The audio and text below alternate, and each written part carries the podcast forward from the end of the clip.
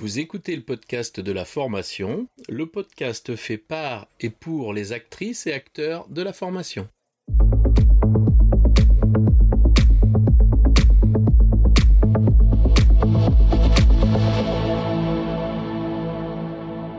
Bonjour et bienvenue. Je suis ravi de vous recevoir sur le podcast de la formation dédié aux formatrices qui souhaitent profiter de retours d'expériences terrain qui fonctionnent et de stratégies détaillées étape par étape.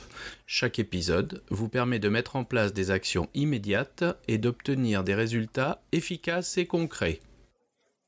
Bonjour et bienvenue sur le podcast de la formation. Je reçois aujourd'hui Philippe. Philippe, peux-tu te présenter?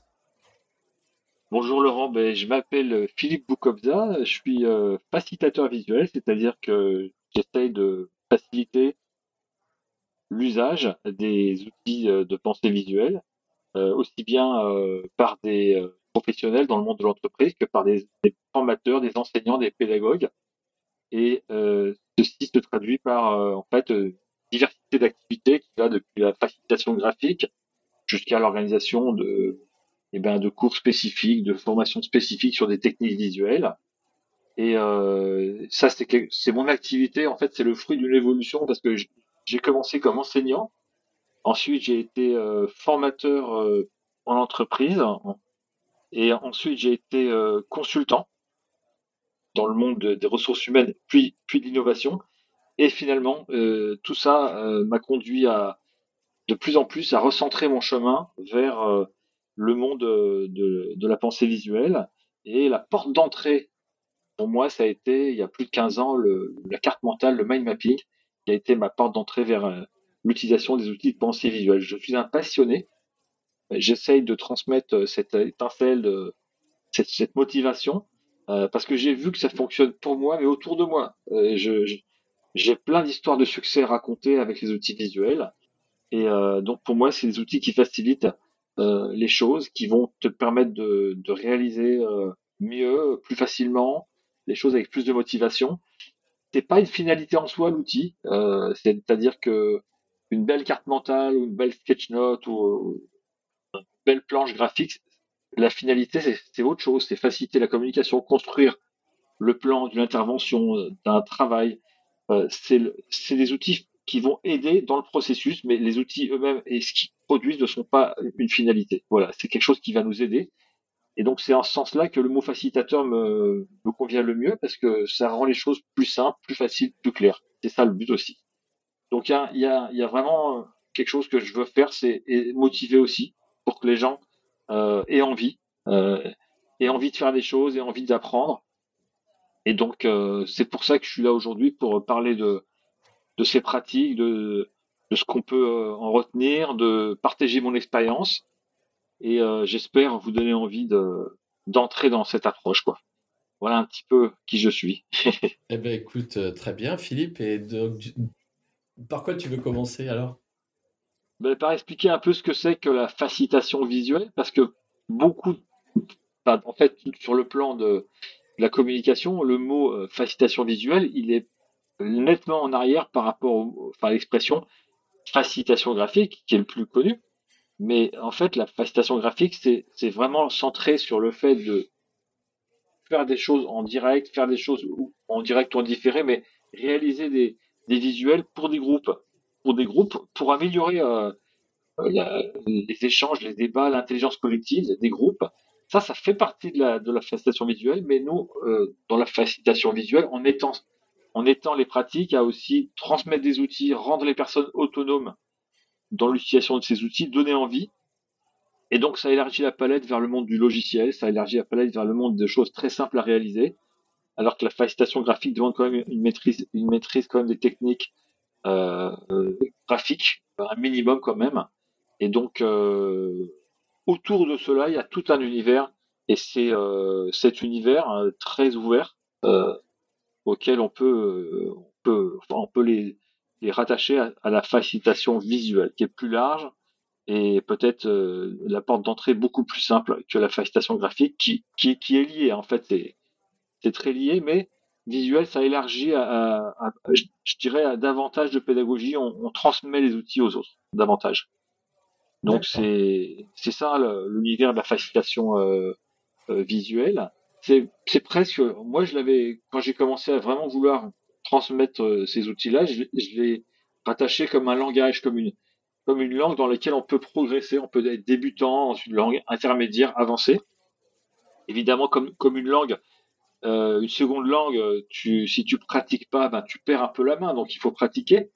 Euh, mais c'est aussi quelque chose qui va aider à communiquer. Donc c'est pour ça pour moi le, le c'est très proche comme, comme euh, de l'acquisition d'une deuxième langue, troisième langue.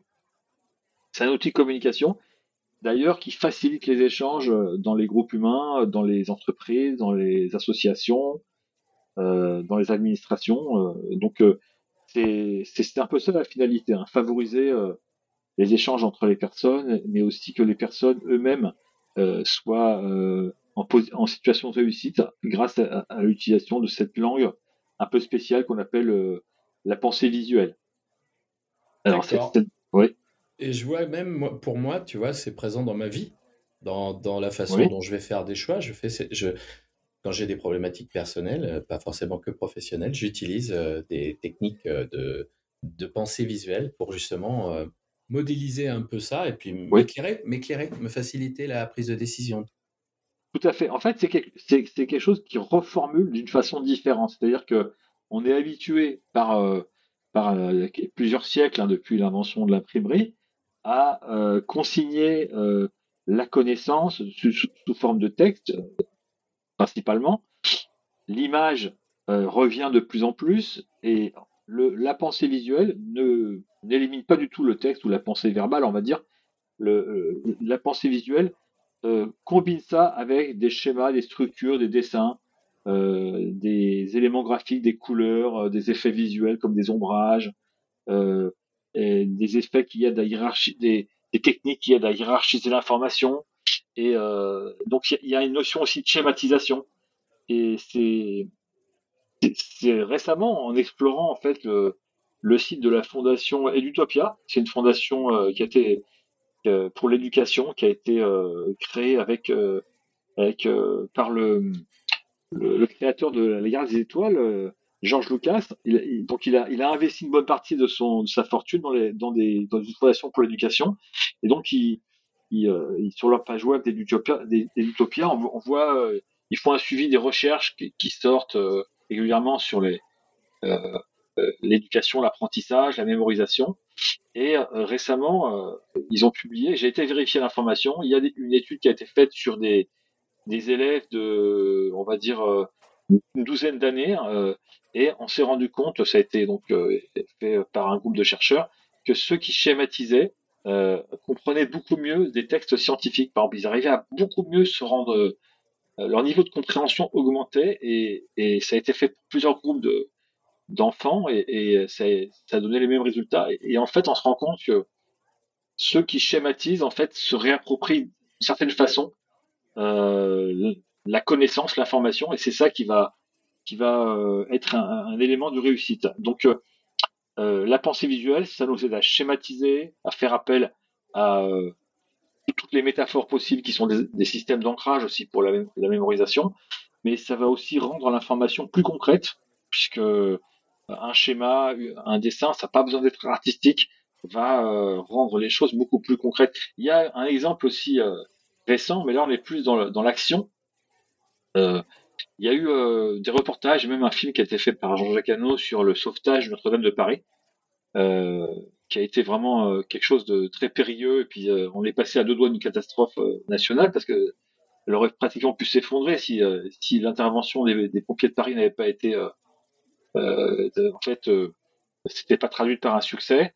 Un, un, des éléments clés de cette intervention, ça a été le dessinateur d'intervention qui, qui, vient et qui, qui, qui, fait le tour en quelques minutes des bâtiments. Et, il se crée une image mentale et après il schématise devant les, les, les pompiers, il leur dit voilà, enfin lui c'est un pompier lui-même, hein, euh, il, leur dit voilà, d'après ce que je vois, c'est par là qu'il y a, il y a le plus de danger, il faut attaquer par là, etc. Et depuis, euh, il y a environ 17 euh, dessinateurs d'intervention aux pompiers de Paris, je crois que c'est en train de s'étendre à toute la France. Ils font gagner du temps, ils aident à, à, schématiser, à intérioriser de façon visuelle la situation. Et comme ce sont des pompiers expérimentés, ils parlent le langage de leurs collègues et ça, ça leur permet d'être plus efficaces, de sauver des vies, euh, de sauver des bâtiments. Et euh, on se rend compte que le fait de penser comme ça dans sa tête, en, en image, en schéma, eh ben c'est carrément un avantage. Et moi qui interviens dans, dans pas mal d'entreprises où, où ils essaient de développer la démarche euh, agile, l'agilité, on se rend compte qu'il y a beaucoup d'outils visuels qui sont utilisés par les équipes qui cherchent la démarche agile et ces outils visuels, bah, ils, aident à être plus efficaces ensemble. Donc, euh, je crois que aussi bien pour une personne à titre personnel, pour mémoriser, pour euh, comprendre, mais aussi pour les groupes, il y a une dimension euh, et puis motivante, parce que il faut dire que nous sommes dans un moment clé de, l'histoire, en fait, parce que on est à un moment où jamais on a produit autant de connaissances, mais pas forcément de, la connaissance ou de l'information, je dirais, qualitative, parce qu'il y a de la connaissance, mais aussi de l'information de très basse qualité qui est produite. Et le numérique a accéléré la création de, très grands, euh, un très grand volume d'informations et il y a une saturation. En, allant à l'essentiel, c'est un peu le but aussi des outils visuels, hein, et en schématisant, se réappropriant carrément à la main les choses, ben, il se passe une, ben, une prise de hauteur, une, une, une analyse personnelle qui, qui, où on est beaucoup moins manipulable quelque part et, et, et on prend la main. Il y a, je prends l'expression, on prend la main sur les choses.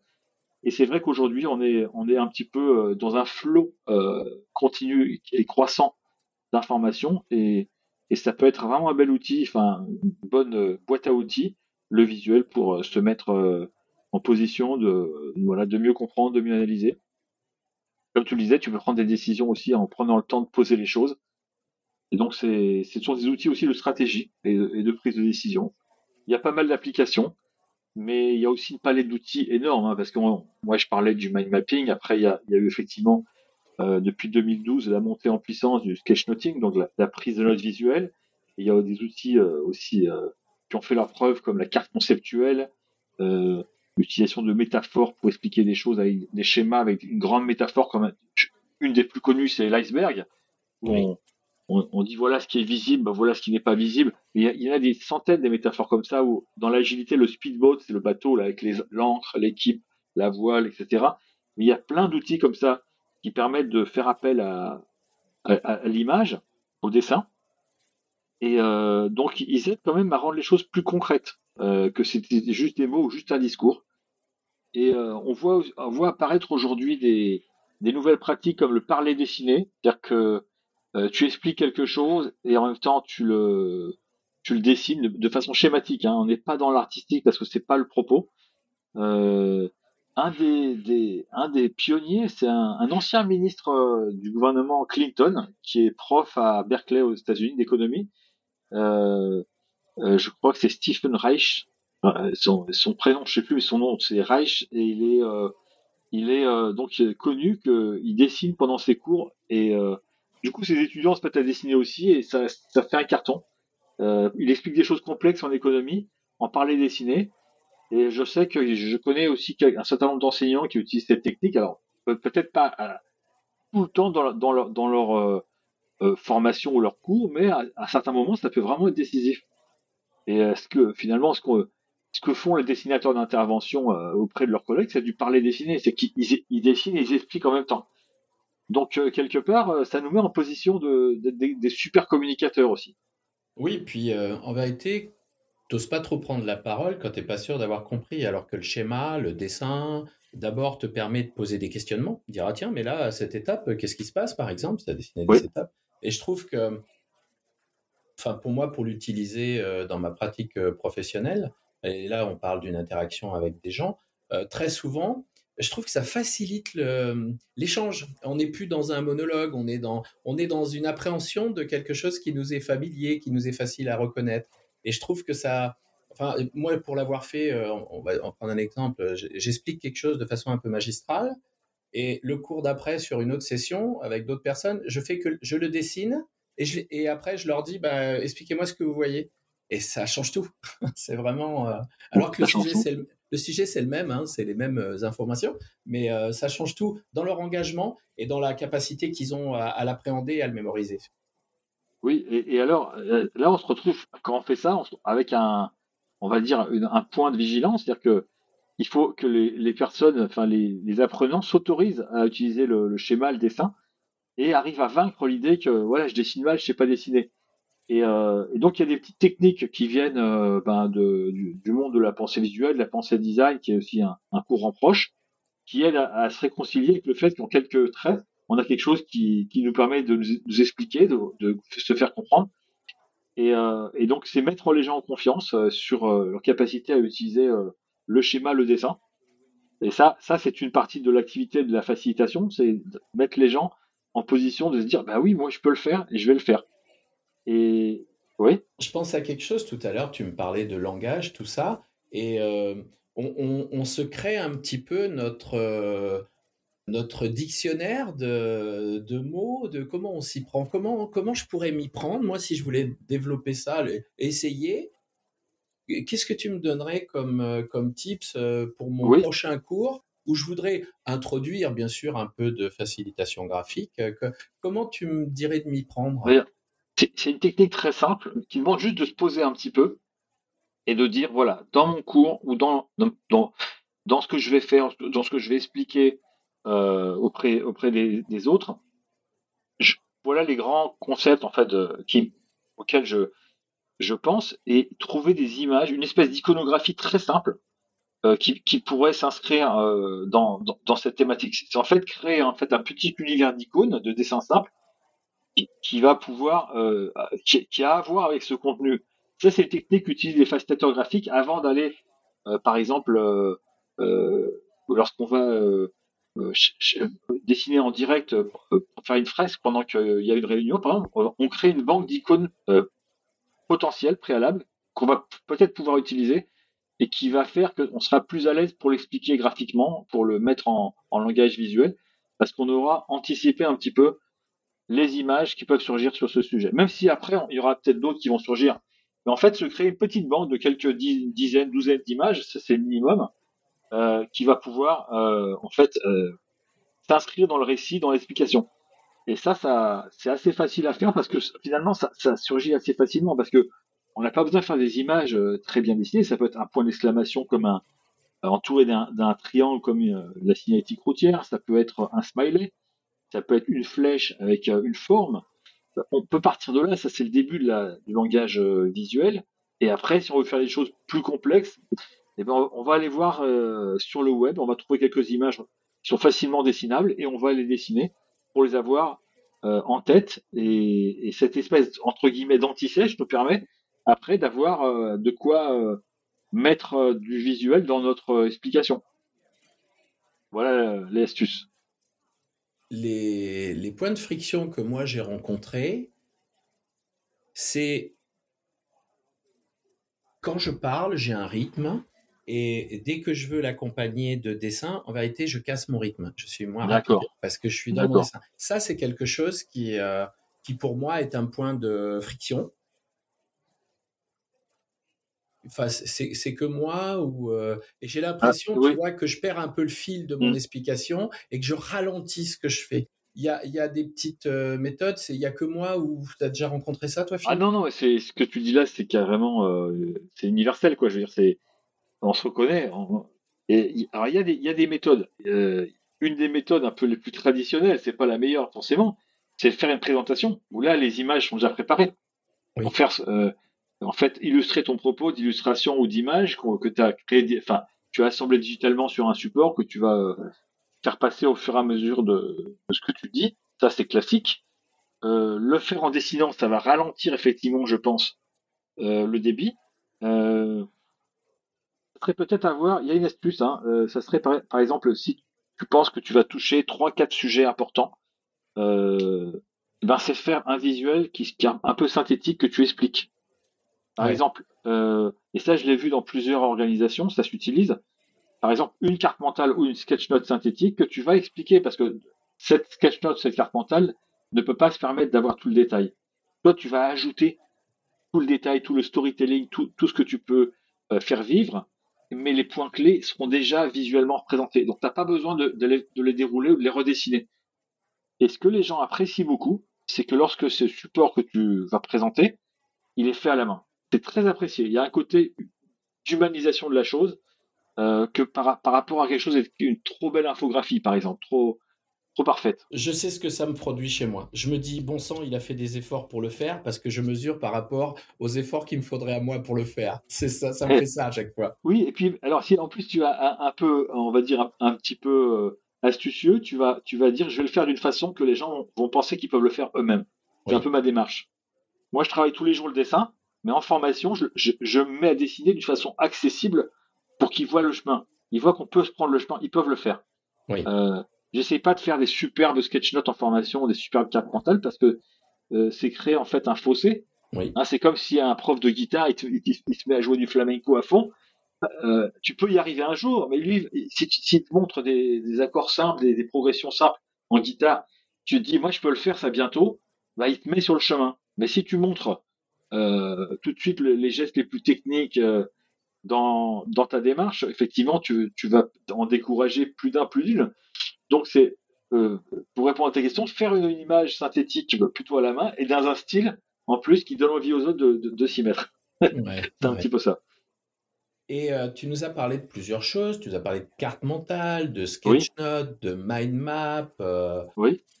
Carte conceptuelle. Oui, carte conceptuelle. Tu, peux nous donner des exemples de l'usage de chacun en formation bien à, sûr. Quoi, à quoi on pourrait l'utiliser? Alors, par exemple, la carte mentale, c'est un, très bon support pour se préparer, c'est-à-dire pour avoir l'image d'ensemble et le déroulé de, la formation. Euh, c'est un, très bon support pour, pour, pour intervenir d'une façon plus fluide parce que tu as, tu as construit euh, euh, tout, tu as modélisé les choses d'une certaine façon très organisée. La carte mentale peut être aussi une façon de donner de la méthodologie aux apprenants. Tu peux l'utiliser pour leur dire voilà, pouvez prendre des notes avec la carte mentale, résumer des, des, contenus, des cours, des formations. Euh, le sketchnote a une dimension plus dans le lâcher prise, plus dans le fun, plus dans le, la créativité. Et euh, je pense que le sketchnote, je pense qu'en formation, enfin, sauf si on fait une formation au sketchnote, il est un peu ambitieux de prétendre que les apprenants ils se mettent à sketchnoter directement ce qu'on leur euh, ce va leur dire. Par contre, leur dire qu'ils peuvent faire des synthèses sketchnotées et les partager ou même le faire en commun. Euh, moi, je l'ai fait avec des élèves ingénieurs. Ils faisaient, ils présentaient des projets, ils faisaient des grands sketchnotes en commun qui, qui l'utilisaient après pour, pour, présenter des projets euh, dans un temps différé, c'est pas en temps direct, mais euh, dans le temps, on leur laisse du temps. Ils peuvent faire des belles sketchnotes qui vont euh, qui vont avoir un côté plus artistique. Euh, la, la, carte conceptuelle, c'est une façon de, de, en fait, de consolider les connaissances en construisant les liens entre les, les, concepts clés, les, points clés d'un sujet. Et c'est très bien à faire en groupe parce que les groupes vont se mettre d'accord, valider les liens, la hiérarchie, euh, la façon dont, tout, les, tout est articulé. Et donc c'est peut-être quelque chose de plus cartésien, mais c'est quelque chose qui a vraiment une bonne vertu euh, pédagogique de, de consolider la connaissance et la compréhension d'un sujet. C'est utilisé aussi par certains enseignants universitaires, euh, surtout avec des groupes pour, pour l'évaluation. Euh, euh, dire voilà, je vous donne euh, ce sujet, voilà les mots-clés, voilà l'information, maintenant faites-moi une carte conceptuelle dessus en groupe. Et l'enseignant, le, formateur va se rendre compte s'ils ont bien compris, ils ont bien articulé les choses. Ah c'est un outil de cohérence. Euh, après, il y a, y a, aussi d'autres outils. moi, j'ai travaillé aussi avec des, étudiants pour qu'ils apprennent à maîtriser l'infographie. L'infographie, donc ils, ils, passent par la main, ils schématisent, ensuite ils font une version au propre. Ça peut être un outil pour réaliser, un travail de fin de, module, par exemple, euh, à plusieurs. Faites une infographie sur un, sur un sujet. Ça veut dire qu'ils ont synthétisé, ils ont hiérarchisé, ils ont créé une version pédagogique de leur euh, du contenu. Et tout le monde sait que lorsque on demande à des apprenants de devenir pédagogues, d'expliquer aux autres, hmm. eh bien là, ils, ils vont approfondir, ils vont, ils vont un peu encore plus intérioriser la, euh, la connaissance. Donc euh, ça peut être aussi en digital. Et puis euh, moi j'utilise aussi le storyboard comme autre outil pour euh, mettre dans une histoire le, focus sur des moments clés. Ça les aide aussi à voir les choses d'une façon plus synthétique et à faire du récit, ce qu'on appelle du storytelling, et à mettre en récit. souvent c'est en groupe, on peut le faire seul aussi. une situation, un process, et ça, ça, crée vraiment une dimension motivante parce qu'on rentre dans, dans le dans le récit, dans, le, dans les histoires. Et si c'est bien expliqué, si c'est bien fait, ça, ça, ça crée un ancrage très très euh, très durable. D'ailleurs, moi, enfin, je sais pas si c'est ton cas, Laurent, mais moi, je me rappelle de profs qui nous racontaient des, histoires. Ah euh, c'était même des profs de maths, hein, nous racontaient des choses sur euh, telle formule mathématique, tel mathématicien, etc. Et, et, ça, et donc là, je garde, j'ai un ancrage beaucoup plus profond que si la personne m'avait donné l'information froidement. Donc, en mettant du storytelling, notamment avec le storyboard, on peut mettre là une, technique qui va permettre de se rappeler à long terme. Euh, et puis après, tu as d'autres outils. Moi, je me suis aussi formé à la méthode Lego euh, pour euh, les situations d'entreprise. Et le Lego, c'est une façon aussi de faire de la pensée visuelle, mais en utilisant le 3D, la, construction. Et donc, on peut aussi utiliser le Lego. Alors, c'est utilisé en école d'ingénieur, beaucoup pour modéliser des, des situations de production industrielle, euh, mais on peut l'utiliser pour des récits. Euh, pour expliquer des, situations euh, de groupe. Euh, donc le, Lego aussi va être utilisable. Alors là, il faudra disposer de matériel et de temps. Mais je sais que par exemple, je connais une professeure de sciences politiques en, dans, l'éducation supérieure qui utilise des, Lego avec ses étudiants pour modéliser des situations de conflit. donc, alors, on, est bien dans un, un moment de, de la de la formation qui est euh, précis. On ne peut pas utiliser Lego tout au long de la formation sur plusieurs euh, séances. Ça va être, pas, je veux dire, car 100% Lego une formation sur plusieurs séances, c'est un peu, euh, un, peu un peu difficile. Donc ça va, être ça va, ça va arriver à des moments précis. ensuite, bien sûr, il y a le mind mapping collaboratif par logiciel qui est, qui est assez puissant pour pouvoir construire ensemble des cartes mentales, par exemple. Euh, et puis maintenant, on voit des outils de création de contenu comme Geniali qui permettent de faire du contenu digital dont on l'infographie euh, de la présentation collaborative aussi, ou Canva. Donc il y a des outils aussi digitaux qui permettent de donner une version un peu plus, de, on va dire, euh, numérique à tout ça. Mais l'essence de la pensée visuelle est avec la main. Même si un jour on passe par les outils digitaux, l'essence est à la main. c'est là que qu'elle a été créée. enfin, c'est dans ce contexte qu'elle a été créée et je pense que ça nous permet aussi de, distancier les écrans en étant en travaillant la main. Oui. Donc euh, les usages sont, sont très divers. Euh, voilà. Alors moi par exemple, une technique très simple qui peut s'utiliser en carte mentale, je l'ai utilisé aussi même avec des adultes, c'est mélanger euh, banque de mots et leur demander de construire une carte mentale. Ils vont identifier, euh, ils, vont euh, entre guillemets clusteriser des mots, on va dire cela ils appartiennent à telle catégorie et dans telle catégorie, ils vont, ils, vont être euh, sous tel mot, euh, sous tel mot valise. Et c'est une façon de réorganiser de l'info euh, et de leur donner la capacité de hiérarchiser, de structurer rapidement. Donc, euh, on peut prendre une banque de mots sur un sujet de, qui est étudié et demander à des étudiants, euh, aux apprenants, de, de remettre ça dans l'ordre. On fait une salade et on, fait une carte mentale bien organisée en, en, en remettant de l'ordre et, et, du lien dans ces mots. Euh, c'est utilisable aussi en carte conceptuelle, ça par exemple. Tu vois, je repensais à quelque chose tout à l'heure, tu, parlais de sketchnoting. Quand moi j'ai commencé à m'initier au sketchnoting, j'ai été non pas happé par euh, ce que j'allais dessiner, mais par la capacité à écouter, extraire l'information importante, choisir de façon arbitraire ce que je voulais restituer, parce qu'on ne peut pas tout restituer, et du coup, je me suis, enfin, je me suis trouvé confronté à, à, un vrai travail intellectuel en vérité. Oui. Et ce que j'en ai retiré, c'est que j'avais plus réfléchi sur le sujet pour pouvoir le sketchnoter que si je l'avais simplement écouté et où j'avais pris quelques notes, tu vois. Complètement. Et je pense que ça aussi, c'est ce qui va, euh, c'est ce qui va induire euh, chez, chez nos étudiants, chez nos apprenants, ce qu'on appelle le deep learning c'est-à-dire cet approfondissement de l'apprentissage qui est, fait des ancrages mémoriels beaucoup plus forts et qui plus est, si on peut le partager l'expliquer, parce qu'en vérité, partager expliquer, c'est un peu comme si on enseignait, enseigner étant la meilleure façon d'apprendre, je vois là se dessiner euh, un petit peu les contours de l'efficacité de ce que tu proposes en facilitation visuelle. Oui, oui, tout à fait. Alors, il faut être conscient quand même que euh, le sketchnoting, euh, comme il a un côté très, on va dire, euh, impact visuel quand même. Hein. D'ailleurs, la facilitation graphique est là dans cette dimension d'impact visuel, ce qu'on appelle le wow, euh, que, que, que, ressentent euh, certaines personnes en voyant le résultat. il a un côté plus chronophage, c'est-à-dire que effectivement, suivre, alors ça c'est le travail de pro, hein, ce qu'on appelle les facilitateurs graphiques, hein, suivre un discours et le, synthétiser de manière visuelle en direct en sketchnote, c'est un vrai métier. Ah oui. C'est bien payé d'ailleurs ceux qui le font dans les organisations. Figure-toi que même au, au, forum de Davos, là, qui a un, eh ben, il faut venir des facilitatrices et des facilitateurs qui, qui, ils les montrent pas parce que c'est, un peu, euh, c'est un peu confidentiel, mais qui viennent résumer ce qui se dit euh, dans des très grandes entreprises aussi. Ils le font dans des réunions.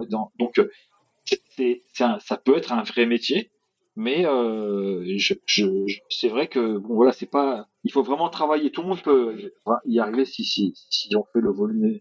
Enfin, on, on s'y penche suffisamment, mais euh, la plupart des étudiants, je pense, qui vont utiliser sketchnoting, euh, on va dire, pour synthétiser après. Oui. Parce que pendant le cours, c'est un peu un exercice de d'acrobatie hein, presque. Hein. donc, euh, euh, mais ce que tu disais aussi, ce qui est important, c'est être capable de dire voilà, j'accepte de pas tout mettre, de pas tout cracher. Et donc, on est loin de l'apprentissage et de la, pédagogie du par cœur. Eh on est sur quelque chose de euh, j'essaie de comprendre euh, le principal, de mettre le, le, la lumière sur euh, les points clés. Et ça, c'est une compétence essentielle dans un monde de profusion d'informations. Savoir extraire l'essence des choses. Euh, et ça, c'est quelque chose qui est de plus en plus, euh, on va dire, valorisé, même dans le monde du management. avoir une manageuse ou un manager qui te parle clairement et synthétise ce qui se passe au lieu qu'il te balance à la figure toutes les news qu'il reçoit. J'ai vu ça dans, les. Quand, j'ai travaillé avec une entreprise de, de, télécommunication, il y avait dans le passage de la, 5G, en fait, on a vu que ben, il y avait énormément de nouvelles normes qui apparaissaient, de, nouvelles choses, et euh, eh bien, la 5G, elle euh, le, la, manageuse n'a pas voulu renvoyer tout ça à, ses équipes, mais elle a fait une synthèse et voilà ce qui est important, voilà ce que je peux vous dire sur les nouvelles normes. Elle a pas fait du copier-coller, ou renvoyer les mails. Euh, et on apporte beaucoup plus de, de, valeur et on soulage cognitivement les, les, personnes avec qui on travaille si on est capable de leur donner les points clés aussi. Parce que on est dans une époque de profusion d'informations et ça c'est vraiment quelque chose euh, d'important. Tu vois, j'ai expérimenté ça moi en, quand il y, a eu, il y, a eu, un nouveau référentiel qui est sorti sur la formation professionnelle, euh, sur la formation de formateurs pour adultes et le nouveau référentiel avait beaucoup de différences. Ben, j'ai fait euh, une infographie qui a présenté euh, le nouveau référentiel. Euh, je l'ai mis en téléchargement parce qu'effectivement, je pouvais euh, mettre en copie le référentiel, il téléchargeait 80 pages en avant. Ouais. J'ai mis les deux en téléchargement, tu sais. ben, j'ai 90% de gens qui ont téléchargé l'infographie. Hein. Bien sûr. Parce que du coup, l'objectif pour eux, c'était de comprendre rapidement de quoi y retourner, quoi, des étapes, des différentes étapes. Exactement. On est dans un moment euh, là actuellement euh, l'agence du médicament en fait demande beaucoup de tests et, etc avant d'autoriser des médicaments. Récemment on a dépassé les 2 millions de pages je crois pour euh, pour un dossier. Donc on est dans une époque de profusion d'informations. Donc il faut être capable à un moment donné d'avoir des personnes qui, qui voient les points clés et, et bien sûr on donne accès à tout à tout le détail mais on n'est pas tout le temps on n'a pas besoin tout le temps de voir tout le détail en fait pour pouvoir avancer on a besoin des points clés et après on peut se dire ah voilà dans, dans ces points clés c'est celui-là que je vais approfondir et on va euh, on va aller chercher plus d'informations. Ce qu'apportent euh, les outils visuels c'est le, le, focus sur les points clés. Ça c'est une des un des aspects essentiels de, de l'approche pensée visuelle, c'est ne pas saturer d'informations, c'est créer en fait une image d'ensemble, une image qui montre les liens. Tu disais bien tout à l'heure, on modélise l'information et cette façon de, faire, c'est une façon quand même qui est très plaisante parce qu'on ne se retrouve pas saturé d'informations. Et ça, c'est important. Tu vois aussi euh, euh, quelque chose qu'on voit beaucoup en entreprise qui est saturé d'informations, c'est quand il y a des présentations PowerPoint. oui. Moi, je trouve euh, que les, et puis on et tout, alors en vérité, tout le monde sait qu'il faut faire light, et en vérité, il faut pas light. J'ai encore suivi euh, la semaine dernière la présentation, euh, j'étais en observation d'un enseignant. J'ai suivi sa présentation, il a des slides avec 10 bullet points. Quoi. Et en plus, euh, il te les lit en même temps que tu les lis. Donc du coup, tu n'y arrives pas. Et, et c'est marrant parce qu'à la fin, je lui disais, mais il faudrait, vous savez, vous pourriez simplifier tout ça. En vérité, ça pourrait être... Ah ben non, je peux pas photomettre. Ben, dans ce cas-là, le support est pas bon. Il faudrait trouver oui. autre chose. Alors, oui, c'est ça. Lui, il a, le sentiment, tu sais, pardon, il a le sentiment du travail bien fait, parce qu'il a tout mis, justement. Mais justement, ne faut pas qu'il mette tout. Je crois que cette info, il faut qu'on la passe à nos, à nos collègues. Vous n'avez pas besoin de tout mettre. Ils savent pas tout ce qu'il y a de toute façon. Ce que vous mettrez, c'est bien. Et puis faites des choses plutôt qui inspirent euh, le questionnement, plutôt que qui, qui, En vérité, on a besoin que nos étudiants, dans leur phase d'apprentissage, se mettent en question et se posent des questions. Or, euh, très souvent, euh, l'enseignant, il fait qu'apporter des réponses. On ne lui demande pas de nous apporter des réponses, on lui demande de mettre en question pour qu'il réfléchisse. Moi, je crois vraiment, alors c'est un peu dur ce que je vais dire, hein, mais je crois vraiment que pour euh, se rendre compte de la, de la maîtrise d'un domaine, d'un sujet, par une personne, euh, tu vas voir si elle est capable de simplifier les choses. Parce qu'une personne qui est capable de t'expliquer simplement les choses, c'est qu'elle maîtrise vraiment le sujet.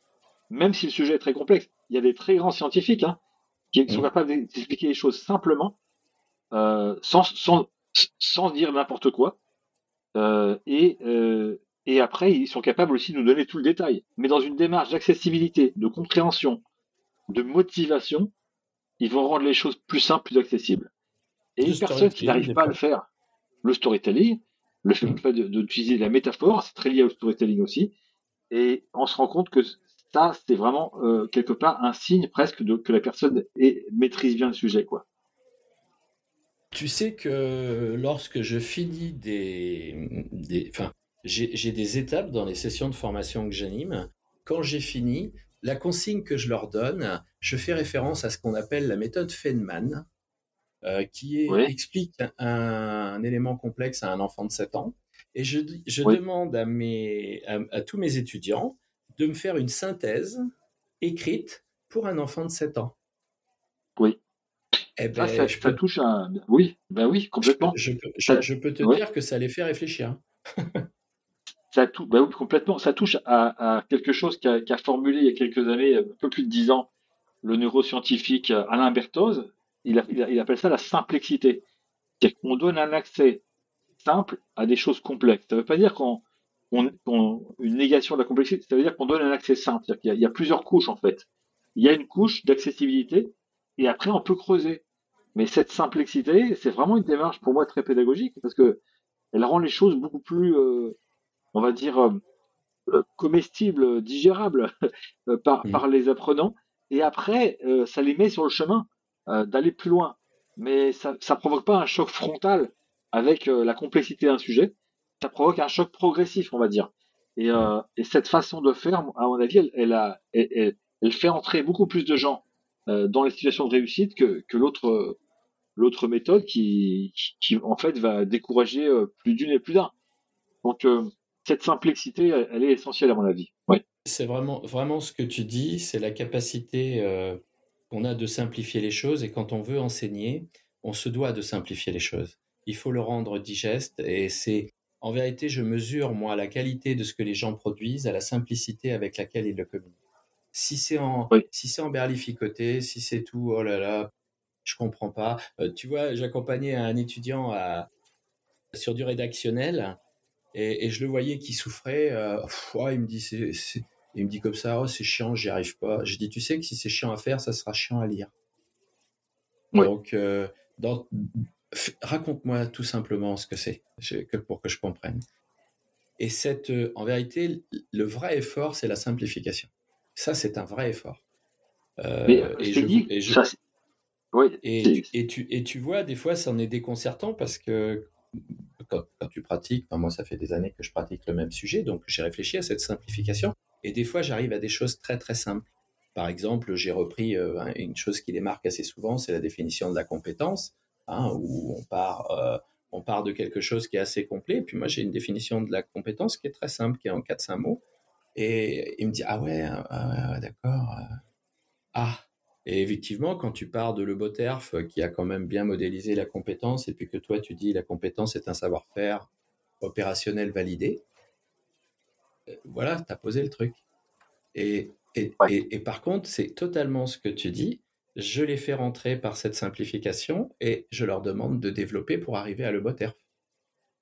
Avec tout ce que ça comprend de détails et tout ça. Et la vulgarisation, cette simplification, c'est un travail. J'y arrive en vérité. Pour, pour, écrire ce que je viens de te dire, je l'ai dessiné. Je ne l'ai pas trouvé en l'écrivant. J'ai pris les éléments. Il y a quoi là-dedans? Ben voilà, c'est ça. et puis ça, ça, devient, ça devient quatre mots, cinq mots. Et, et c'est vraiment, et ça c'est quelque chose qu'on peut partager, c'est de dire euh, oui, si vous avez besoin, vous aussi, euh, d'améliorer et de simplifier pour rendre euh, beaucoup plus comestible ce que vous distribuez à vos apprenants, apprenez à simplifier les choses et utilisez la représentation visuelle. C'est vraiment, c'est une espèce de gymnastique, mais quand tu as goûté, oui. tu vas direct. Moi, aujourd'hui, je ne sais pas expliquer quelque chose si je n'ai pas un tableau derrière moi. Ça devient pénible d'ailleurs. tu sais, j'ai l'impression, j'ai l'impression que, tu sais, c'est comme si tu coupais les mains en italien quand il t'explique quelque chose avec euh, oui, oui, non, mais il y, a, quelque chose aussi dans, dans, les outils euh, de pensée visuelle, surtout si c'est fait à la main, comme on vient de le dire. Il ça, ça, y a une espèce de reconnexion à quelque chose qui est euh, ancré en nous, qui est une pensée, une façon de faire, peut-être l'enfant qui a un, Parce que souvent, l'enfant, si tu demandes à un groupe d'enfants de 5 ans, 6 ans, même peut-être 7, 8 ans, euh, qui s'est dessiné, tu résultes là, tout le monde lève la main. Tu reviens 10 ans après, à 17 ans, il y a même pas la moitié de la classe qui lève la main parce que pour eux, savoir dessiner, c'est faire des super dessins, euh, c'est faire des, choses techniques et beaucoup se sont découragés et ont arrêté de dessiner parce qu'ils considèrent que, eh bien, d'abord, ils sont, ils ont pas le niveau et puis ensuite de ça, c'est pas dans la façon de faire de la pédagogie. Donc, euh, donc ils, ils, abandonnent le dessin en, route. Et euh, on se rend compte que le dessin, c'est une des premières choses que fait l'enfant euh, dans le geste graphique. Et si, on, si, on, remonte un peu dans notre histoire humaine, euh, donc l'homme tel qu'il est aujourd'hui a plus de 100 000 ans. en fait, donc le mot sapiens sapiens, c'est largement plus de 100 000 ans, et on trouve des, premières traces dessinées de 100 000 ans en Afrique. Euh, en Afrique du Sud, on a découvert quelque chose qui est pratiquement 100 000 ans. Euh, et en fait, après, c'était sur des supports côté euh, comme du bois ou même sur des tatouages hein, ont disparu. Et on se rend compte que ces symboles, ces dessins, souvent simples, ils accompagnent la culture humaine dans le monde entier sur 100 000 ans. Et l'écriture, elle fait combien de temps qu'elle est là parmi nous? Je veux dire, euh, peut-être euh, en Mésopotamie, ça a 4000 ans, mais je veux dire, ici en Europe, par exemple, c'était les, les clercs, les lettrés, euh, jusqu'au Moyen Âge, qui maîtrisaient ça. Donc, en fait, ça veut dire quelques, quelques centaines d'années. Donc, dans notre façon de, de fonctionner, les images, les dessins précèdent l'écriture, précèdent la lecture. Ils ont bien eu envie de dessiner dans les grottes, ce qu'on va retrouver en, en, dessin rupestre. Tout à fait comment, euh, à la base de, de la connaissance, à la base de l'éveil intellectuel, déjà, ils avaient ce souci de, de, représentation? Et ils ont représenté le monde qui était autour d'eux avec beaucoup de justesse. Hein, quand tu regardes, bah, tu vois que c'est un cheval ou tu vois que c'est un bison ou un mammouth, hein, le truc. Et c'est ah vraiment, euh, on, on, est vraiment là. Il y a pas, on n'a pas de preuve aujourd'hui qu'ils avaient des, des, comment dire, euh, des langages qui étaient évolués et euh, ils étaient plus à se regarder, à voir ce qu'ils faisaient. Et puis quand tu lèves les bras bien fort et que tu cries, c'est que tu es en colère. Quoi. Et puis si tu baisses mm. la tête et que tu, tu, tu te blottis, tu es gentil. Tu vois. Et, et, du coup, bien avant le langage structuré, écrit, euh, on avait déjà, le, ils avaient besoin de représenter. Il faut qu'ils aient eu un besoin de représenter ça. Le mec, il s'est pas levé le matin entre deux mammouths en se disant tiens, ouais, je vais dessiner des aurochs au fond de la grotte, là où on n'y voit pas d'ailleurs. c'est ça, ça, le contexte, c'est incroyable. Incroyable ce qui est assez fascinant, c'est qu'il y a une anthropologue canadienne qui a euh, euh, Geneviève von Petziger. Elle a à côté des images en fait de, bisons, euh, de, troupeaux, de, lions, etc. Magnifiques images de chevaux aussi comme à Lascaux. dans les dans les parois sur sur les parois pardon préhistoriques, on trouve aussi des glyphes, des signes.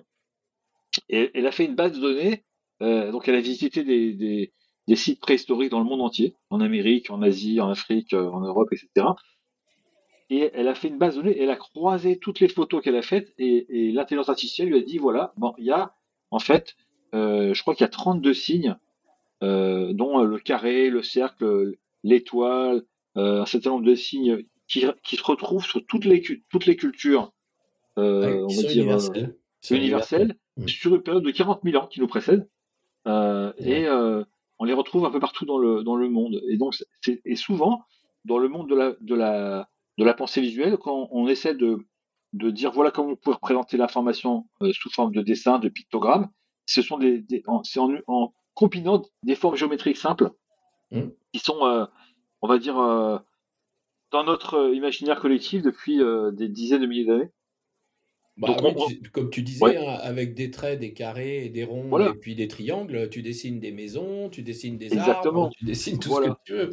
Tout, en tout cas, tu, tu, dessines de façon figurative tout ce qui est autour de toi presque. Hein. Oui, et ce qui est marrant, c'est que l'entreprise 3M, euh, qui fait de la signalétique, elle a fait des recherches sur comment euh, le cerveau interprète euh, les, les, images.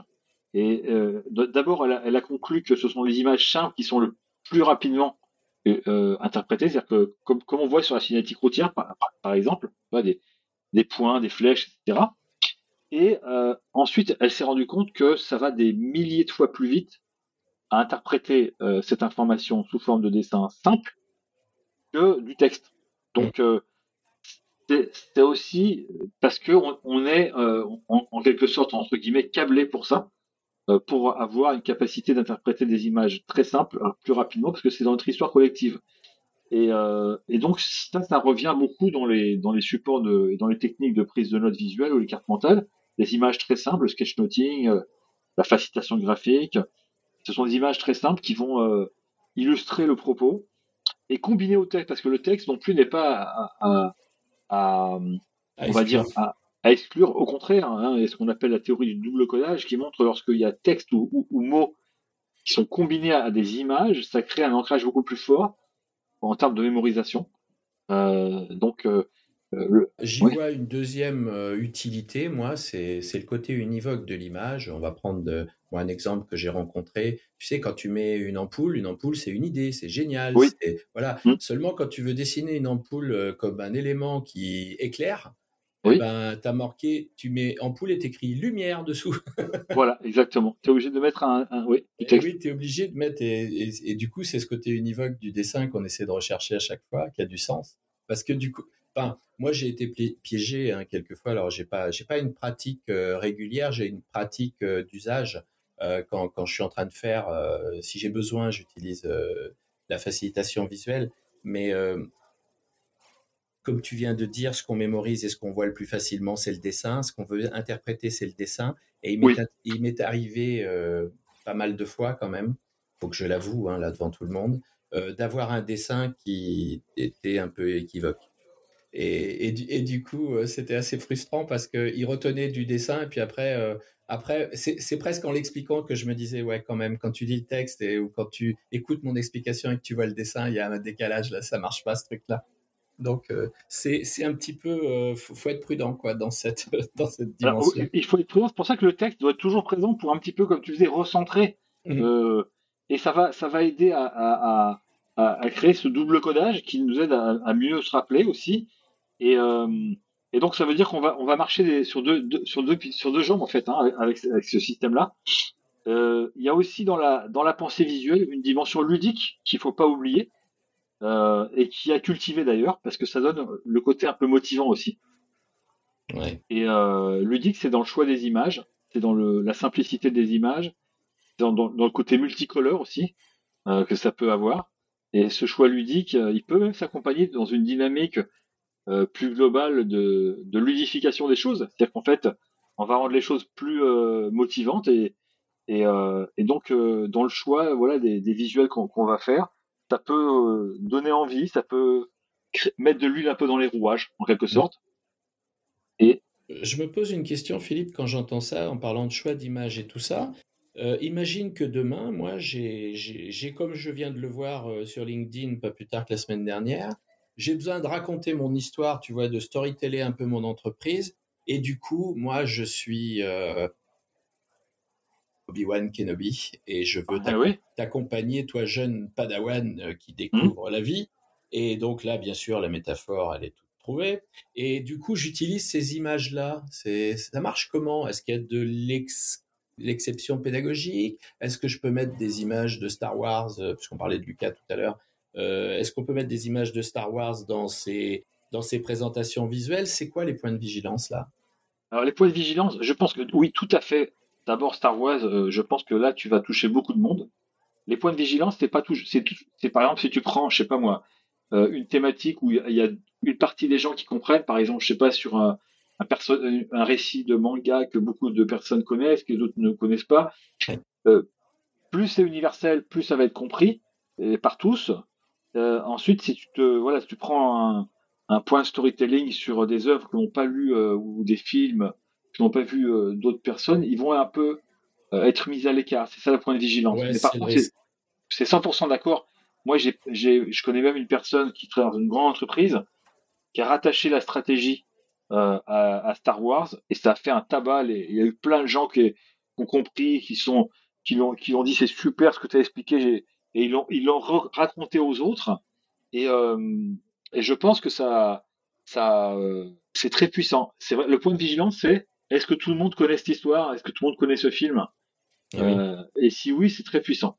Et question en termes de droit d'auteur, de droit d'usage, euh, euh, parce que en, en gros, quand euh, quand j'explique à mes clients que leur que leur euh, que leur client à eux est le héros et que eux, ils sont le guide, je leur dis qu'ils sont qu'ils sont pas le héros justement, hein, et, et, je leur montre Yoda par exemple. Mmh. J'utilise beaucoup ça hein, parce que ça ça clarifie bien les choses. Je dis Yoda, c'est oui. pas c'est pas un héros. Le héros c'est Luke Skywalker et votre oui. client c'est le héros. Donc ne Oui. venez pas ne venez pas concurrencer votre client en tant que héros. C'est Oui. parce qu'il attend de vous, il attend un guide.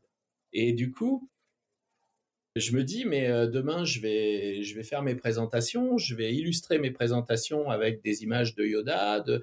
Mais c'est Mmh. quoi les droits d'usage et les droits d'auteur là-dessus? Alors, C'est comment Je, ça- je- t'as été moi, je suis pas, euh, ouais, je suis pas spécialisé sur le sujet, mais je pense qu'il y, a- il y a un principe de, on va dire, quelque sorte de bon sens déjà. C'est dès que ça devient, euh, on va dire, une diffusion au grand public, par exemple sur une page web ou euh, sur un réseau comme LinkedIn ou Instagram, etc., faire attention.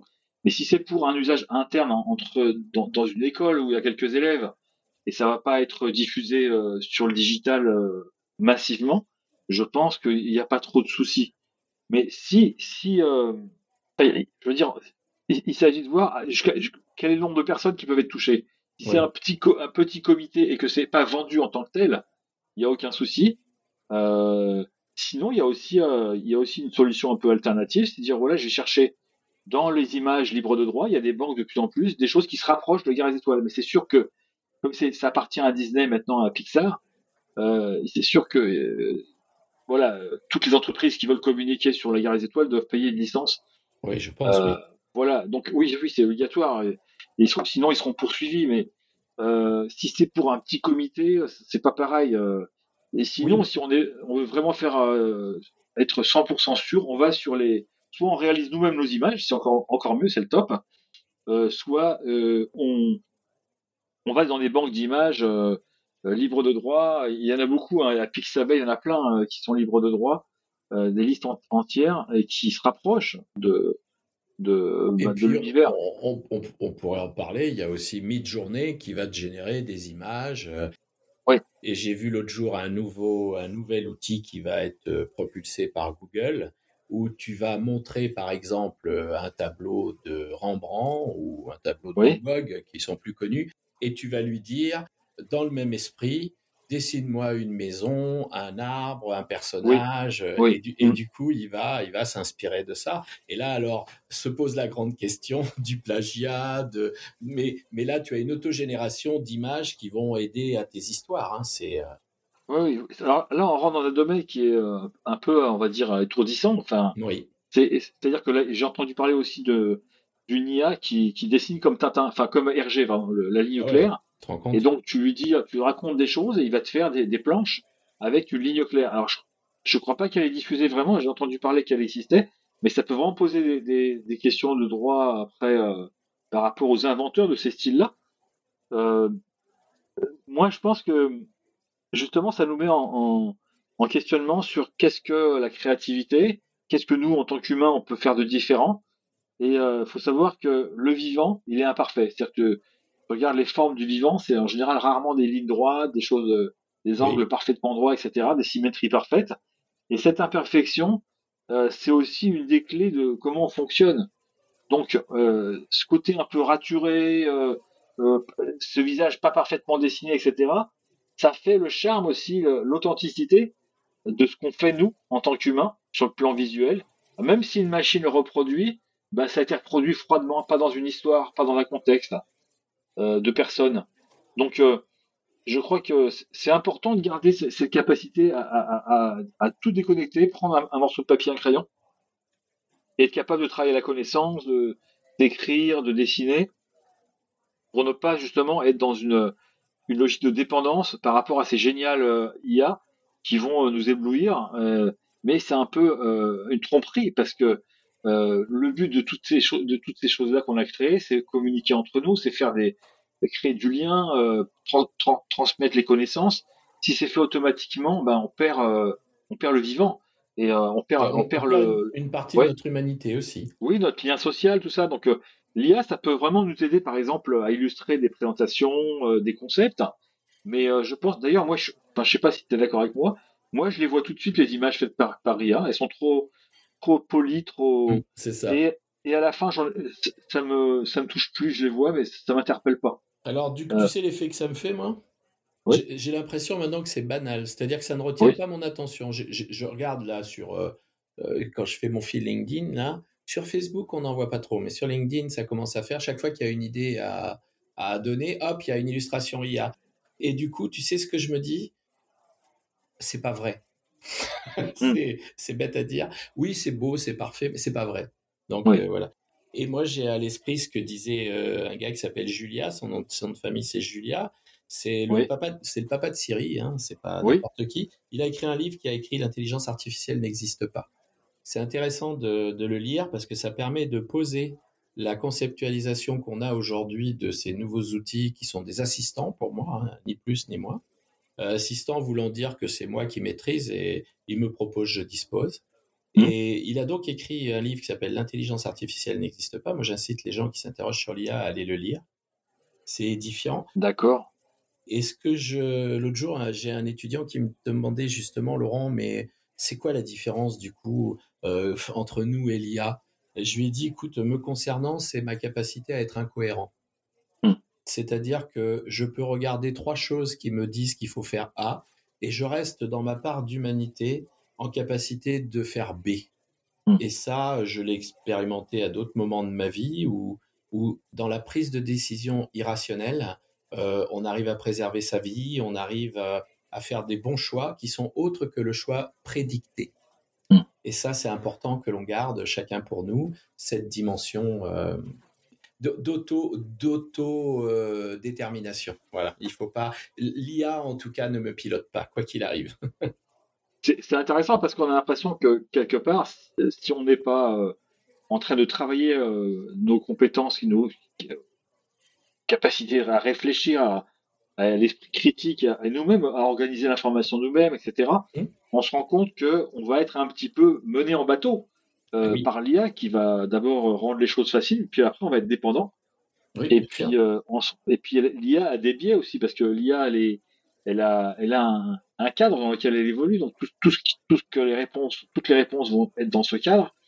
Des fois, l'information dont on a besoin, c'est pas dans ce cadre-là.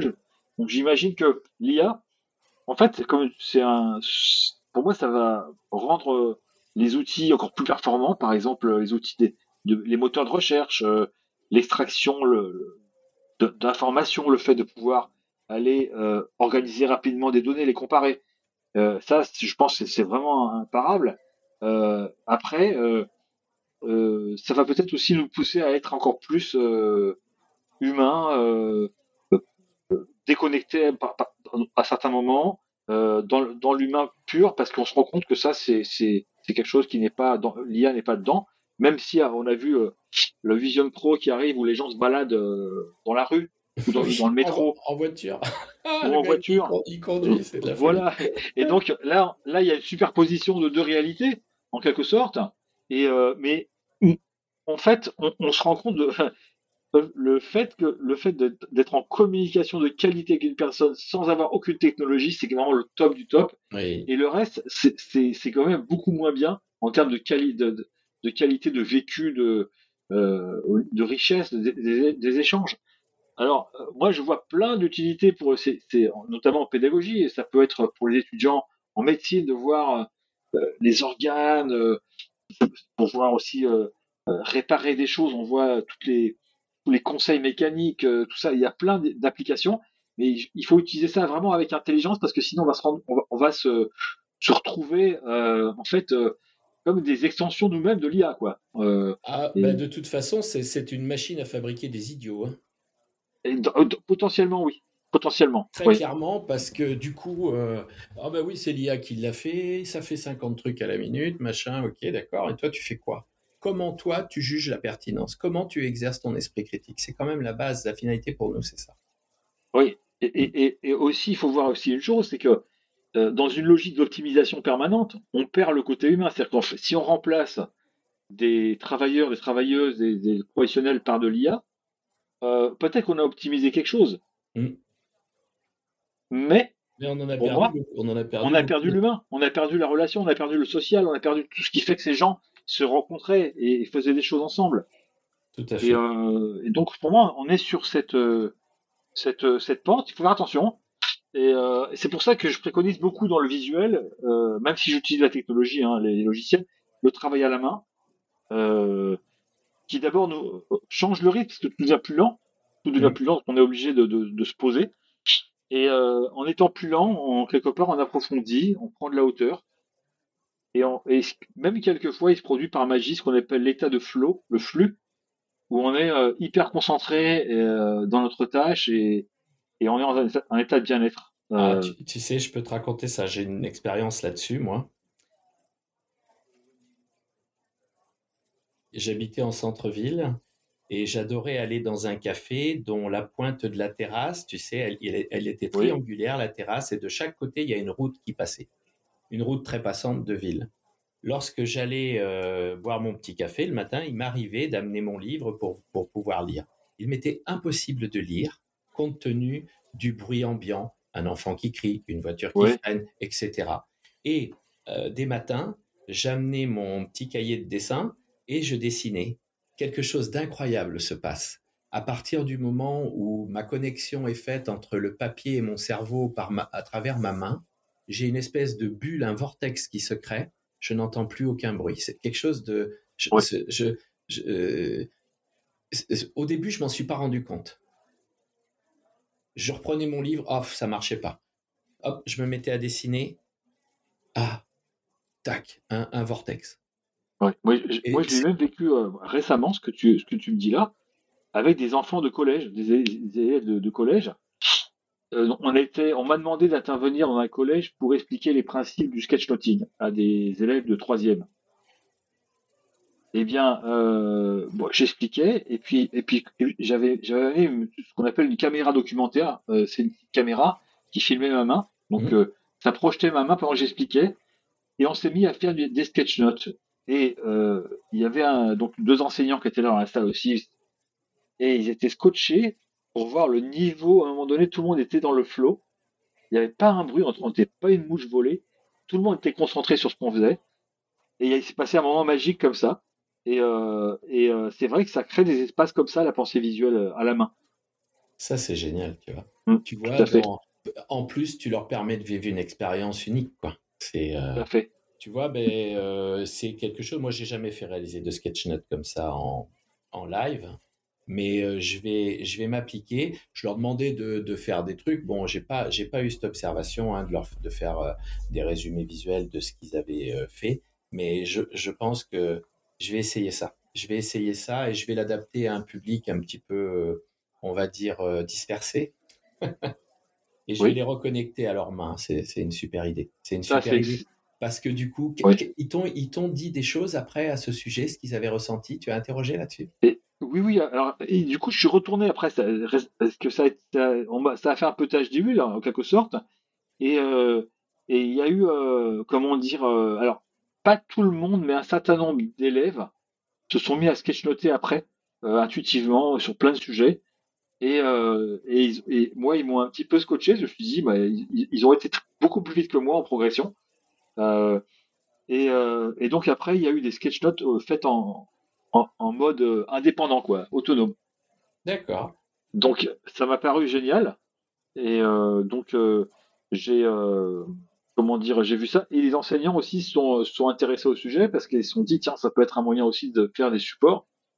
Euh, ou de même de, de, alors là, là, on touche à un point qui pour moi est très important, euh, de demander éventuellement euh, aux, aux, élèves, aux étudiants, aux apprenants de créer des, des visuels. Euh, ça peut être aussi une, façon aussi de, de les mettre euh, en position de se réapproprier la, la connaissance.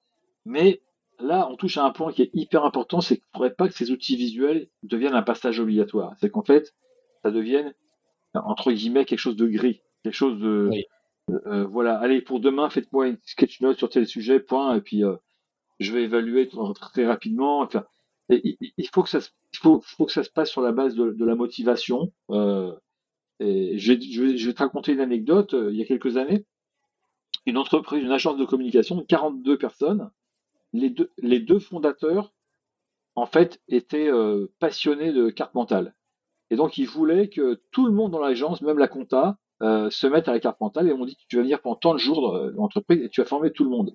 Et c'était obligatoire. Tout le monde devait passer par mes formations de carte mentale. Donc, j'ai formé 42 personnes en plusieurs jours euh, aux cartes mentales. Et je me suis rendu compte quelque chose qui n'était jamais arrivé auparavant, qu'il y avait des gens qui étaient carrément en mode résistance, quoi. Et bah parce que ça arrivait comme c'était imposé. Oui, c'est l'injonction. Il résiste. L'injonction. Hmm. Et du coup, ça a créé, euh, ça a créé quelque chose qui était euh, vraiment pas, pour moi, euh, pas bon parce qu'il y a des gens qui se sont mis, voilà, ils ont rejeté l'outil parce que ça, ça venait d'en haut comme une injonction, comme tu dis. Hmm, Donc, il, il, vaut mieux que ça se passe sous forme de, on vous propose, vous prenez ou vous prenez pas, que c'est une injonction. Ça marchera mieux comme ça.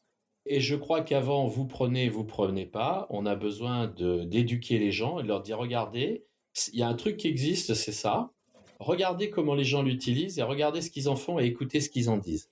Oui. Et après, ben, vous êtes libre de vous inscrire. Exactement. Et euh, c'est dans une boîte à outils méthodologique en quelque sorte. C'est ça. C'est ça. Tu as, tu as accès à un nouveau domaine, à une nouvelle exploration. Regarde comment facilitation, comment ça va faciliter. Et, puis, bah, euh, un formateur, euh, son objectif, c'est de transmettre des messages euh, qui soient compris. Donc, du coup, si tu lui offres un outil qui lui permet de se faire mieux comprendre et qui permet une meilleure rétention de l'information, bah, on a tout intérêt à y aller. Et voilà, c'est c'est pour ça, c'est pour ça qu'aujourd'hui, je voulais entendre ce que tu avais à dire, Philippe. Alors, j'ai une dernière chose à dire aussi, parce que beaucoup de, de, de, de parents d'élèves se plaignent que euh, les enseignants qui demandent à, leurs enfants de faire des cartes mentales, sous forme d'injonction souvent d'ailleurs, eux-mêmes ne font pas de cartes mentales. Euh, alors, moi je dis d'abord, ce qu'il faudrait, c'est que avant d'aller, euh, on va dire, mettre ça dans le, dans le contenu et demander, peut-être, si on veut le faire, hein, c'est l'intérioriser soi-même dans, nos pratiques un petit peu au moins, avant de le demander aux autres. C'est-à-dire qu'en fait, voilà, il ne faut pas que ça, devienne une obligation non plus pour les enseignants de faire ça ni pour les enseignants, ni pour les apprenants. Euh, il faut que ce soit possible s'ils ont, ont, envie. Et s'ils ont envie, bah, ils, vont, ils seront capables d'expliquer encore beaucoup mieux le sujet que si on leur dit voilà, c'est euh, c'est quelque chose, de, c'est un passage obligatoire et vous devez le faire, que ça vous plaise ou non. Tu vois, euh, quand tu parles de ça, initialement, tu sais, euh, moi j'accompagnais des gens sur des parcours d'un an, j'avais j'avais un premier espace d'apprentissage qui s'appelait Apprendre à apprendre. Oui. Et moi, j'aime toujours. Euh, je leur disais, voilà, euh, on, on, parlait de la prise de notes, par exemple. Vous allez prendre des notes. Alors, euh, c'est quoi une prise de notes efficace? Bah, Je leur disais, alors ils me donnaient plein de trucs. Hein. Ouais, il faut que ça soit comme ci, comme ça. Non, une prise de notes efficace, c'est une prise de notes que vous allez reconsulter. C'est ça qui fait son efficacité. Une prise de notes où tu prends des notes pour le plaisir de prendre des notes et que de toute façon elles sont ni indexées, tu sais pas ce que c'est, tu sais pas d'où ça parle et c'est pas structuré. Donc la prise de notes, c'est c'est celle que je vais pouvoir utiliser, la plus importante. Tout à fait. Et sur cette base-là, je leur disais, voilà, euh, je vais vous montrer sous forme d'inventaire ce qu'on peut faire. Alors, dedans, il y avait le mind mapping. Le mind mapping à la prise de notes, ça se prend bien. On a un sujet central, on, a, on peut avoir des chapitres et puis on peut avoir après euh, euh, des arborescences qui se déplient comme on veut. Et puis, je leur donnais aussi, moi, un format de notes que j'adore, qui est le format de note Cornell. Oui. la note Cornell qui consiste à à prendre la note, à noter les points clés latéralement sur un volet latéral, et le soir, quand tu as fini ou après, le cours, de faire un résumé toi-même avec tes mots dans la partie basse, c'est ce que, c'est ce que tu vas retenir. Et, et au départ, tu sais, j'étais très... Euh, j'ai utilisé ça, moi, pendant mes études, c'est quelque chose que j'utilise au quotidien. Moi, je me disais, il faut que tout le monde utilise des notes Cornell. Eh bien, je me suis rendu compte qu'en vérité, j'avais beaucoup plus de résistance et beaucoup moins de gens qui les utilisaient quand je les offrais seuls comme solution que quand j'offrais d'autres solutions avec, tu vois. Exactement. Et, c'est toujours l'idée de dire, euh, choisis le meilleur outil. les formateurs me disent tout le temps, ouais Laurent, c'est quoi l'outil pour faire ça? C'est quoi le meilleur outil Je dis, tu sais, le meilleur outil, c'est quand même ton cerveau. Et puis après, juste derrière, euh, c'est l'outil que tu utilises. C'est c'est un truc que ça, c'est si tu si as, si as 10 outils que tu les utilises pas, pas même s'ils sont géniaux, c'est pas des bons outils. Exactement. Moi, j'ai des outils comme Kahoot euh, qui sont des super outils que j'utilise pas. Pour moi, c'est pas un bon outil, mais c'est parce que je ne l'utilise pas. Alors que c'est un très bon outil pour ceux qui l'utilisent. C'est un peu ça. Donc, euh, je, je pense aussi que, que, cette dimension, et comme tu viens de le souligner, de, de, de pensée visuelle, c'est un très bon outil si on l'utilise, si les gens en face de nous en mesurent les avantages et s'ils peuvent se le réapproprier pour eux. Si tu, tu, tu transmets ça et tu fais, tu, tu, utilises cette façon de faire et que tu as le plaisir de voir un jour euh, un de tes apprenants ou un de tes étudiants euh, faire un schéma pour expliquer à un autre qui a moins compris, je trouve que c'est super pour nous, ça. Exactement, tout à fait. C'est là aussi la puissance de ces outils, c'est en faisant qu'on est, que, que par exemple, si je te donne des cartes mentales toutes faites sur un sujet, ça n'a pas le même impact, le, le, même bénéfice que si tu le fais toi. C'est en construisant. Oui, et d'ailleurs, tu sais, euh, quand moi je leur demandais de me faire des cartes mentales pour résumer un cours, tu as 24 élèves, hein, tu as 24 cartes mentales différentes. Hein. C'est plutôt une bonne nouvelle. Ah ben oui. oui, tout à fait. Et, ça veut dire que là, il y a de l'appropriation. Quoi. Complètement. Bon, ben voilà, Philippe. Euh, moi, je suis sûr que les formatrices, formateurs, et puis je sais qu'on a quelques apprenants aussi qui, qui suivent le podcast, ils vont se régaler de ce ah, partage. Ah, j'espère, j'espère. moi, je te remercie. J'aimerais juste euh, échanger sur la fin avec toi. On peut, on, on, peut suivre euh, des formations, on peut suivre. tu as des livres, j'ai vu. Tu peux nous en parler un petit peu de ça Oui, alors. J'ai coécrit trois livres sur le sketchnoting aux éditions Erol avec des psychologues. Euh, donc apprendre avec le, avec le sketchnoting, travailler avec le sketchnoting. Et dernier, c'était en fait, positive sketching, c'est euh, investir la, la, pensée visuelle avec, euh, avec, le, avec le, la psychologie euh, positive. Et le dernier, j'ai, j'ai, publié du coup seul chez Vuibert il y a un peu moins d'un an, c'est Pro en facilitation visuelle, 63 outils de, de pensée visuelle, très pratico-pratique. Et je donne des ateliers de formation euh, à, la, à la facilitation visuelle qu'on trouve sur euh, sur euh, mon blog dans le volet formation de heuristiquement.com. C'est mon blog de de partage de découvertes il y a un volet formation, on trouve les infos, le, lien. Et donc je j'organise des ateliers régulièrement, euh, présentiels et puis quelquefois aussi en ligne euh, sur cette question. Et puis j'interviens auprès des organisations pour pour des formations, par exemple, que sur le storyboard ou que sur le sketchnoting ou que sur la carte mentale ou que sur tel logiciel, parce que je travaille beaucoup avec Xmind, par exemple, en, carte mentale. Je travaille beaucoup aussi avec Geniali. Euh, donc je me suis aussi un petit peu euh, outillé euh, sur en limitant mon outil pour pas être éparpillé. Et donc je transmets là-dessus. Et puis je, je suis aussi passionné par toutes les évolutions, les nouveautés, parce que ça bouge beaucoup. Donc euh, voilà, j'essaie de partager cet, esprit et ces, techniques euh, dans des ateliers, dans des soit spécifiques, soit plus larges. Le plus large, c'est la facilitation visuelle, mais il y a des spécifiques sur des techniques visuelles. Voilà un petit peu le, cheminement aussi, puis j'essaye aussi d'apporter, euh, on va dire, de plus en plus de clés, de, bonnes pratiques à, l'intérieur de, de, ces techniques-là dans un souci que tout le monde puisse euh, s'y mettre. Très bien. Écoute, moi, je ne manquerai pas, en tout cas, de mentionner les différents liens et les, et les éléments hein, dans, les, dans, dans, le descriptif du podcast. Et puis, je, je mettrai ton lien LinkedIn euh, de manière à ce que les gens puissent rentrer en contact direct, directement Merci beaucoup. Je te remercie beaucoup, euh, Philippe. Et puis, écoute, euh, euh, j'espère qu'on se recroisera. on a prévu de se recroiser dans la vraie, dans la vraie vie Oui, exactement. c'est en tout cas, c'est quelque chose que je ne manquerai pas. Pour, bah oui. pour, rien, pour rien au monde. Écoute, euh, euh, j'espère que nos, nos auditeurs euh, ont pris le même plaisir que nous à, Oui. à écouter que nous à le faire. Et je leur donne rendez-vous euh, à très bientôt pour de nouvelles aventures sur le podcast de la formation. À bientôt. À, Merci. à bientôt.